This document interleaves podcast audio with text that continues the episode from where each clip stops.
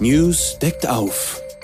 Der Podcast zum Magazin mit spannenden Einblicken in den Alltag der Redaktion und hörenswerten Interviews mit Menschen, die bewegen. Erfahren Sie mit uns die Geschichten hinter den Geschichten.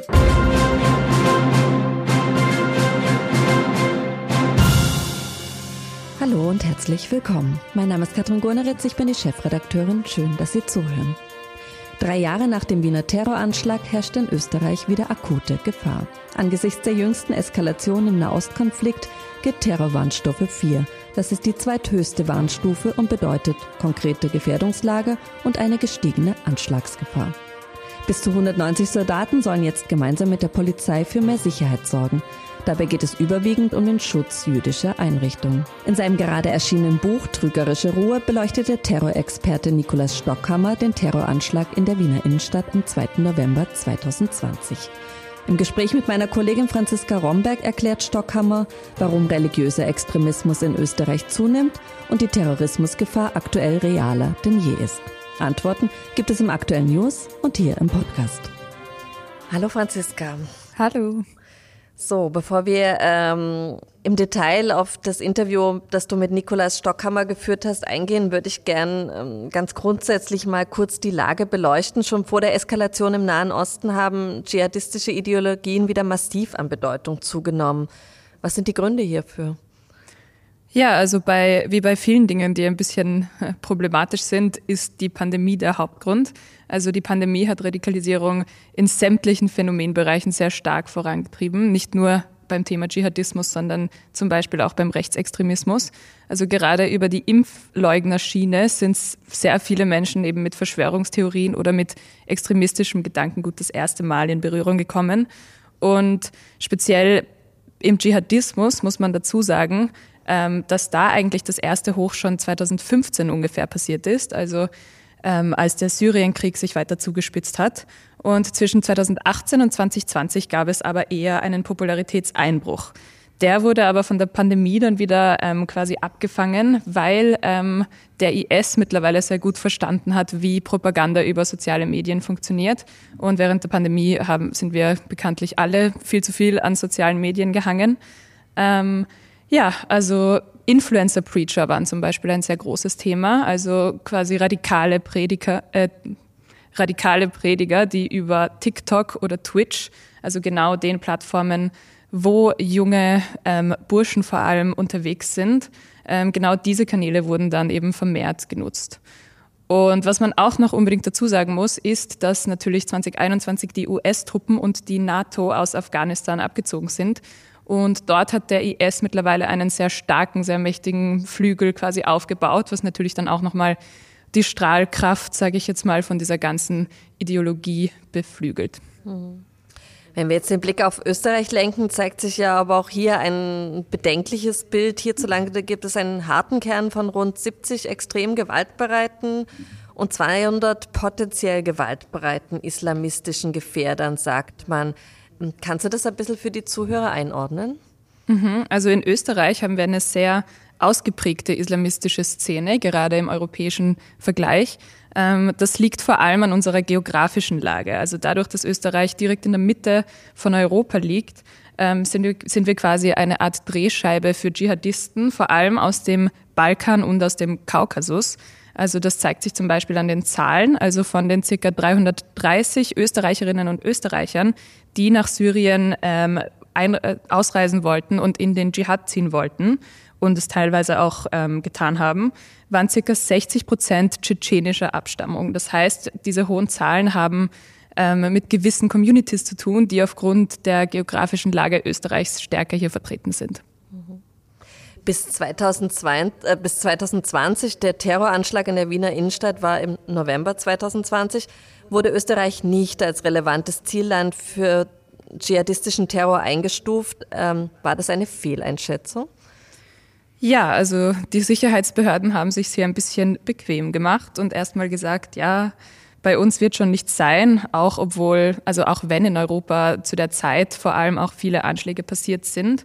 Ähm, Österreich ist ja ein neutrales Land, deswegen hat man nicht angenommen, dass man das als dschihadistisches Ziel äh, ins Auge fassen könnten, könnte.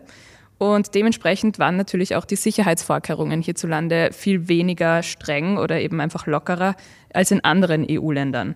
Und genau das ist uns dann zum Verhängnis geworden. Also genau deshalb war der Schwedenplatz auch für den Attentäter von Wien 2020 ein sehr attraktives Ziel, weil es eben einfach ein weiches Ziel. Es wurde nicht streng bewacht und daher hatte der Attentäter eben auch ein recht leichtes Spiel. Aber generell stellt ja dein Interviewpartner Nikolaus Stockhammer dem Verantwortlichen im Land äh, in Sachen Terrorismusbekämpfung kein wahnsinnig gutes Zeugnis aus. Woran macht er das fest? Ja, Außer, dass also, es diesen laschen Umgang, laxen Umgang gibt. Das größte Problem ist, dass die Kommunikation sehr, sehr schlecht funktioniert hat, zumindest zu diesem Zeitpunkt in Österreich. Also man hat quasi nicht wirklich abteilungsübergreifend ähm, gearbeitet. Das kann man sich so vorstellen wie ein Puzzle, von dem jeder ein paar Teile hat, aber man setzt sich dann nicht ähm, gemeinsam an einen Tisch, um das ganze Bild zusammenzufügen. Ähm, ja, also es gab viele Stellen, an denen der Verfassungsschutz eigentlich intervenieren hätte können. Ähm, in den Medien immer wieder betont wurde dann dieser ähm, versuchte Munitionskauf in der Slowakei. Also wenige Tage bevor der Attentäter zum Attentäter geworden ist, ist er mit einem äh, Freund mit dem Auto in die Slowakei gefahren, um dort Munition für seine Kalaschnikow zu kaufen, die dann auch schließlich zur Tatwaffe geworden ist. Und davon hat der österreichische Nachrichtendienst gar nichts mitbekommen. Da haben sie einen Tipp bekommen vom äh, slowakischen Nachrichtendienst. Und irgendwie wurde das aber dann nicht verfolgt. Also man hat dann, obwohl dieser Tipp im Raum stand, einfach nichts getan und nicht nochmal nachgecheckt, was da jetzt los ist. Und ein, andere, ein anderes Thema war, schon, war zum Beispiel, dass es ein Dschihadistentreffen gab, bei dem auch der spätere Attentäter dann dabei war. Das hat auch in Wien stattgefunden, einige Wochen oder Monate vor dem Attentat. Und auch da ist der hiesige Geheimdienst nicht wirklich äh, draufgekommen, dass das überhaupt passiert. Auch da mussten wir quasi Tipps aus dem Ausland, also da, auch da musste man sich auf Tipps aus dem Ausland verlassen und hat die dann auch wiederum schlussendlich nicht ernst genommen. Und ein Problem war dann auch, dass ähm, im Anschluss an dieses Treffen hat das BVT nicht die zuständige Landesdienststelle von Wien über den Attentäter informiert. Und ja, also ich glaube, das spricht für sich. Ja. Viele Dinge, die da zusammenkommen und so hätten nicht zusammenkommen sollen, ähm, hm. zusammenfassend. Ähm, wenn wir jetzt noch ein bisschen weiter rein zoomen, dann sagt Stockhammer, ähm, dass vor allem der Strafvollzug ein Nährboden für die Radikalisierung ist und aus Kleinkriminellen dann im Endeffekt Hardcore-Dschihadisten macht. Warum? Genau, also ähm, der Herr Stockhammer hat betont, dass er schlussendlich den Strafvollzug als Schlüssel für die äh, Vita, für den Lebenslauf des Attentäters ähm, sieht oder dass wahrscheinlich alles anders gekommen wäre, wenn er nicht ins Gefängnis gekommen wäre. Also es war nämlich so, der spätere Attentäter hat im September 2018 versucht, nach Syrien auszureisen, um sich dem Dschihad anzuschließen. Er wurde allerdings in der Türkei abgefangen, dann nach Österreich ausgeliefert und hat dann ab 2019 ähm, einige Monate in Haft verbracht. Also warum ist das so ein Problem? Es gibt mehrere Berichte von Männern, die in diese Szene einmal hineingerutscht sind, aber irgendwann den Ausstieg wieder geschafft haben. Und die haben gemeint, sie sind als Kleinkriminelle ins Gefängnis gekommen und als Extremisten wieder rausgekommen. Warum ist das so? Das liegt daran, dass dort einfach alle diese Testosteron geladenen, gewaltbereiten jungen Männer auf einem Haufen in einem Raum zusammensitzen quasi und sich zwangsweise einfach gegenseitig radikalisieren. Also da geht es nicht nur um psychologische, sondern auch um soziologische Faktoren. Also je härter jemand ist, je extremer jemand ist, desto mehr Ansehen hat er auch in dieser Peer Group im Strafvollzug. Und das ist einfach eine sehr, sehr schwierige Dynamik, gegen die man auch als Deradikalisierungsprogramm nur schwer ankommen kann, auch wenn das Programm grundsätzlich recht gut funktioniert, wie der Herr Stockhammer mehrmals betont hat. Mhm. Ähm, hinzu kommt ja auch, dass radikalisierte Täter immer jünger werden und dass es einen Trend gibt zu selbstradikalisierten Einzeltätern. Mhm. Also auch das liegt, wie schon vorher angeschnitten, an den sozialen Medien. Ähm, also wie auch Rechtsextremisten haben auch Islamisten quasi ihre ganze Rekrutierungsmasche ins Internet verlegt. Und sie bespielen eben TikTok, Twitch, YouTube, alle Plattformen, wo die jungen Leute unterwegs sind. Ähm, Genau, also so werden halt junge Menschen, die vielleicht gerade auch eine Sinnkrise haben, die noch keine gefestigte Persönlichkeit haben, sehr leicht auf diese schiefe Bahn gebracht. Und man muss natürlich auch dazu sagen, dass man da nicht gleich mit der Tür ins Haus fällt, sondern diese Inhalte, also die Radikalität dieser Inhalte steigert sich. Am Anfang sind das noch relativ harmlose Botschaften, die sich dann aber quasi mit dem Gewöhnungseffekt und auch mit dem Algorithmus immer weiter verstärken. Und beim Thema Dschihadismus sind gerade junge Männer mit Migrationshintergrund besonders gefährdet.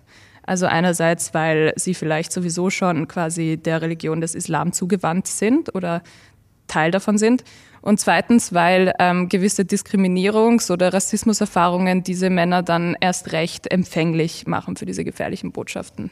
Mhm. Aber trotzdem ist es wichtig zu betonen, dass es natürlich auch genug Personen gibt, die ähm, sich dann nicht verleiten lassen. Und im Endeffekt ist es die Entscheidung von dem Einzelnen, ob er sich darauf dann einlässt oder nicht. Aber wenn man nach dschihadistischen Inhalten sucht, findet man sie eben mit zwei Klicks im Internet. Ähm, ihr thematisiert im Interview auch antimuslimischen Terrorismus. Könnte das laut Stockhammer, äh, Stockhammer ein Problem für Österreich werden? Ja, davon ist auszugehen.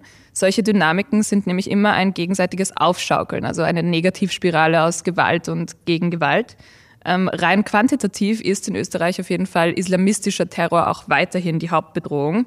Aber auch am rechtsextremen Rand hat die Gewaltbereitschaft stark zugenommen. Also Gruppierungen wie die Identitären oder die Neue Rechte sind sehr beliebt geworden, eben auch im Zuge der Pandemie. Durch dieses riesige Pool der Corona-Leugner ähm, haben nämlich auch viele Menschen, die davor in der Mitte der Gesellschaft waren, eine gewisse Affinität in Richtung Extremismus entwickelt. Und ähm, laut Stockhammer gibt es eben auch am rechtsextremen Spektrum eine wirklich schockierende Bewaffnung. Also dass da teilweise im Monatsabstand Waffenlager ausgehoben werden, die man jetzt vor ein paar Jahren noch nicht für möglich gehalten hätte. Aber um zurück zur Frage zu kommen, also wenn islamistischer Terror stärker wird, befeuert das automatisch auch rechtsextreme Gewalt und umgekehrt. Das ist immer ein Kreislauf, den man nicht unbedingt ähm, trennen kann voneinander. Bei vielen Terroranschlägen lässt sich nämlich ein gewisser Antwortcharakter feststellen. Also auf den rechtsradikalen Anschlag 2019 in einer Moschee in Christchurch, Neuseeland, ähm, ist ziemlich bald danach zum Beispiel dieser islamistische Bombenanschlag auf Kirchen und Hotels in Sri Lanka gefolgt, wo ähm, über 200 Menschen auch gestorben sind leider. Als Reaktion darauf hat Stockhammer dann wieder den Anschlag in Hanau in Deutschland genannt, bei dem dann wiederum neun Menschen mit Migrationshintergrund erschossen worden sind. Also wir haben es insgesamt mit einem sehr gefährlichen Gewaltcocktail zu tun, der in alle Richtungen explodieren kann. Und leider auch vor den Toren von Österreich nicht Halt macht, gerade weil die Sicherheitsvorkehrungen in Österreich wesentlich lockerer als in anderen EU-Ländern waren, war die Innenstadt von Wien für den Attentäter, der am 2. November 2020 den Anschlag verübt hat, ein attraktives, weil weiches Ziel, sagt der Terrorismusexperte Nikolaus Stockhammer in deinem Interview. Diese bequeme Haltung von damals, die haben die Sicherheitsbehörden mittlerweile abgelegt, immerhin. Die sicherheitspolitischen Herausforderungen sind freilich nicht weniger geworden, erst recht nicht in Zeiten drastisch steigender Radikalisierung, so wie du das jetzt gerade geschildert hast. Franziska, ich danke dir vielmals für das Gespräch. Dankeschön was Leserinnen und Leser außerdem im aktuellen News erwartet.